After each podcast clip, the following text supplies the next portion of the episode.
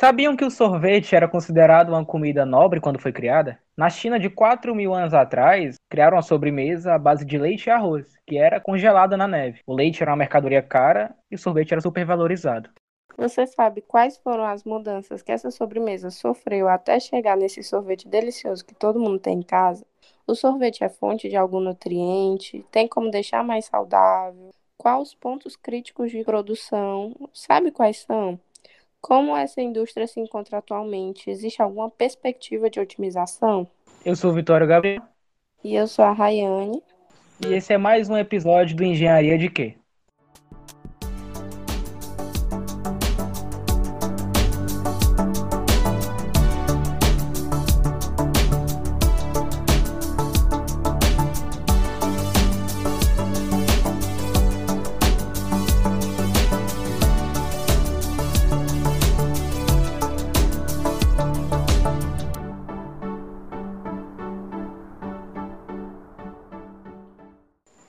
Primeiramente a todos os nossos ouvintes, uma boa noite, bom dia, boa tarde. Este episódio a gente vai falar sobre o sorvete, os pontos críticos do processo de produção. A nossa convidada de hoje é a Aline Rosa, engenheira de alimentos formada pela UFC, nossa queridíssima faculdade, né, nossa queridíssima universidade. Ela trabalha atualmente como gerente de produção em uma empresa de gelatos. Bom, Aline, primeiramente boa noite, seja bem-vinda. Boa noite. É, queria perguntar para você de forma breve como que foi essa adaptação no meio da produção mesmo, assim? Como que você tem se sentido, tem se sentido bem de acordo com, com o trabalho, a formação, se teve algum curso que ajudou bastante, que agregou nisso? É, Olá, gente. É, como eles disseram, né? Sou a Aline e trabalho como gerente de produção nessa indústria de picolés, sorvetes, sundaes, gelatos de um modo geral. É uma fábrica que além de produzir algo que aqui no nosso, na nossa região é bastante consumido, ajuda bastante é, na, na questão mesmo de, de colocar produtos novos no mercado, porque é algo que é um amplo nicho né, de, de mercado. Popularidade é um motivo de muitos questionamentos, né, e mitos principalmente. Para tentar esclarecer mais sobre essas dúvidas, a Aline Rosa, você pode falar um pouco sobre os ingredientes que são essenciais para a produção do leite? Ah, sim. O leite, como já foi dito no, no início, temos o açúcar, é, a gordura, a água, o estabilizante e o emulsificante. O estabilizante ele vem exatamente para aumentar o o chef life do produto. E o emulsificante, ele seria exatamente para dar aquela textura macia, mas ao mesmo tempo o sorvete continuar firme. E de um dos ingredientes que vai ser o, o diferencial é o aromatizante, porque é através do aromatizante que a gente vai ter a característica do sorvete, do sabor que a gente vai querer o sorvete. Porque, de um modo geral, são todos esses produtos é usado em qualquer sorvete. Porém, é o aromatizante que vai dar a diferença de sabor. O que achou das mudanças da receita do sorvete ao longo do tempo? Se tem algum processo que você acha desnecessário? o que não faz tanta diferença assim, como está mais ou menos hoje em dia? De um modo geral, como já assim também foi dito no início, né? Antes o sorvete era feito até com neve. Então hoje a gente tem uma indústria bem mais trabalhada, uma indústria que evoluiu bastante, tanto em questões de aumentou o número de sabores, né? Como também tem a questão dos emulsificantes ou até mesmo de granulados, de repente um granulado que não vai estar tá dando um efeito negativo ao produto, que vai derreter, que vai que vai ficar aquele colorido, né? Então a gente tem um granulado que ele ficaria mais firme, aguentaria mais tempo, shelf life, como também é, a questão das características organolépticas de um modo geral, também a gente teve um avanço nisso. Então, a indústria ligada aos ingredientes, aos insumos, ela está sempre pensando é, em inovar a, a, área de gelatos. Até existem trabalhos é, científicos né, a respeito de, de gelatos com fibra, como é, linhaça ou casca de laranja, granola, pré-bióticos, inclusive, já, já estão sendo até é, estudados exatamente para acrescentar, para melhorar a, a questão nutricional mesmo do, do sorvete. É, tem, como eu falei, existem vários mitos sobre a questão do sorvete. E um deles que é muito popular é sobre o sorvete ser uma sobremesa muito doce, né? Então, muitas pessoas acreditam que ela aumenta o colesterol ruim, os triglicerídeos, os triglicerídeos no corpo humano, o que é prejudicial para o ser humano ao longo do prazo. O que você acha sobre isso? Acredita que será possível mudar esse ponto negativo no futuro com a atualização de tecnologias ou até a mesma mudança do essencial do projeto? É, como todo açúcar, ele vai apresentar os seus pontos negativos. Tudo que tem açúcar não tem como. Às vezes até uma própria fruta, ela, no caso, vou dar um exemplo dos diabéticos. Existem frutas que eles não podem comer, não é isso? Você concorda? Porém, é, é, o mercado ele vem pedindo exatamente produtos com esse diferencial de, de questão de açúcar, diminuição de açúcar, até pela nova legislação que está entrando, a gente já está fazendo alguns estudos para ver se a gente melhora a questão do açúcar, a gente diminui, como também é, a questão também do, vamos supor, de um zero lactose, ou algo voltado a a um mercado específico, de pessoas que de repente não podem estar. Tá, ou às vezes não, não é nem que não podem, às vezes também preferem ter uma cultura mais saudável na alimentação. Você acha que a indústria atual precisa de alguma otimização, alguma redução em algum processo, alguma coisa?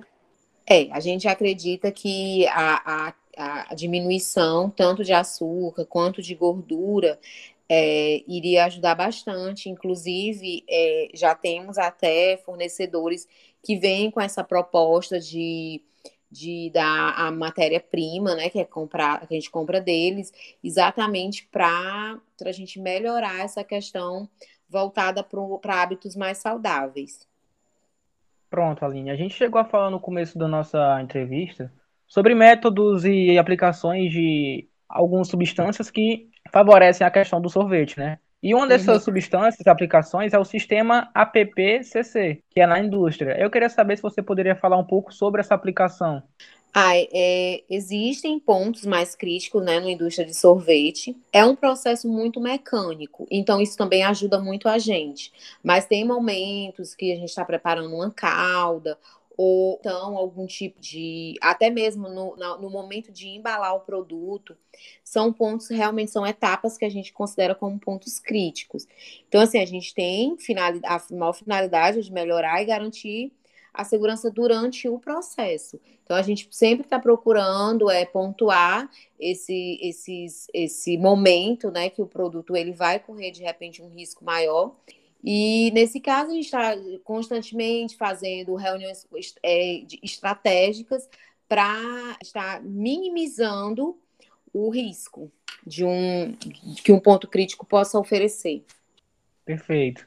Quando a gente fala sobre a questão da indústria, otimização, melhoria, a gente pensa também no sustentável, né? No coletivo.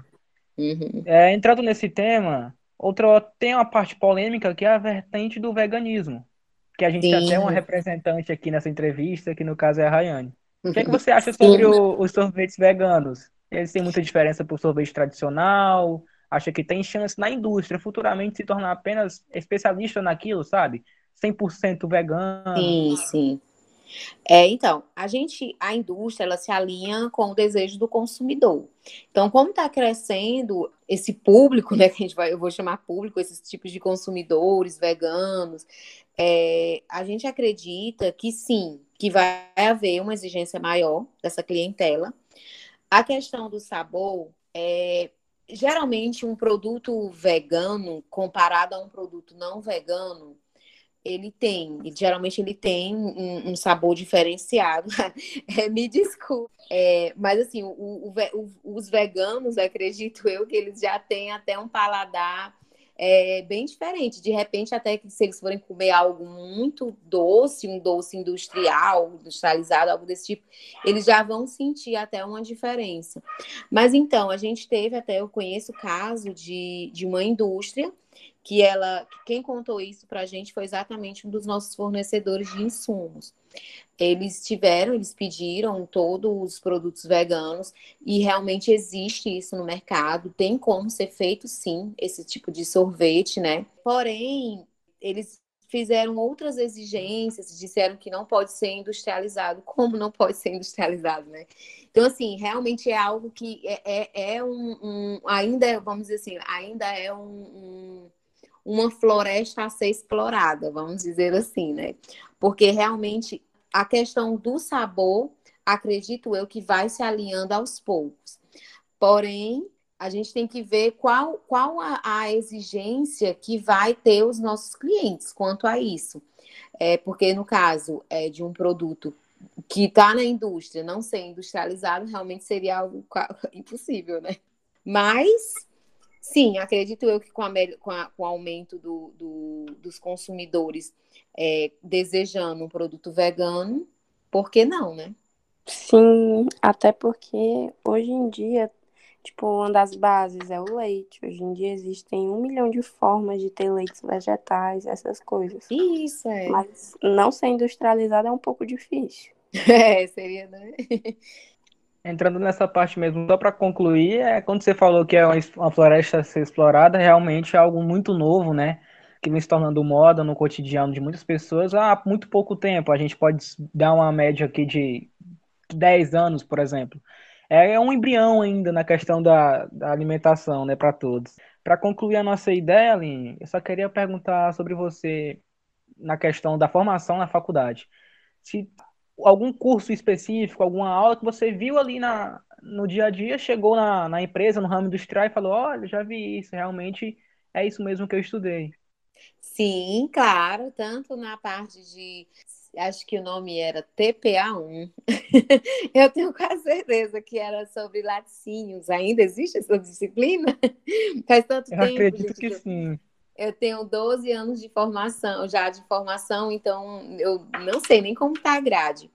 Mas assim, me ajudou muito, sim, me ajuda, me ajuda até hoje, tanto na questão de análise sensorial, como também na questão de quando a gente vai fazer as misturas dos ingredientes.